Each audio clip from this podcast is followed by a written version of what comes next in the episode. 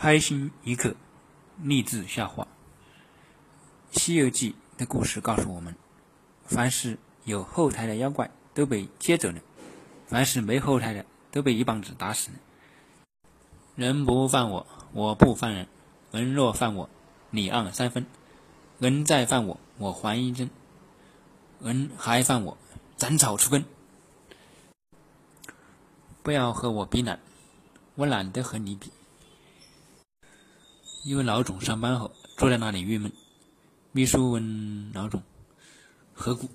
老总说：“昨天我收到一个家伙的信，说如果我不离开他老婆，他就杀了我。”秘书道：“你离开他老婆不就行了吗？”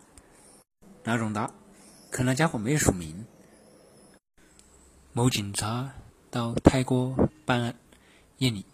叫了个小姐，几番云雨后，小姐在警察怀中不停地摸警察的小弟弟。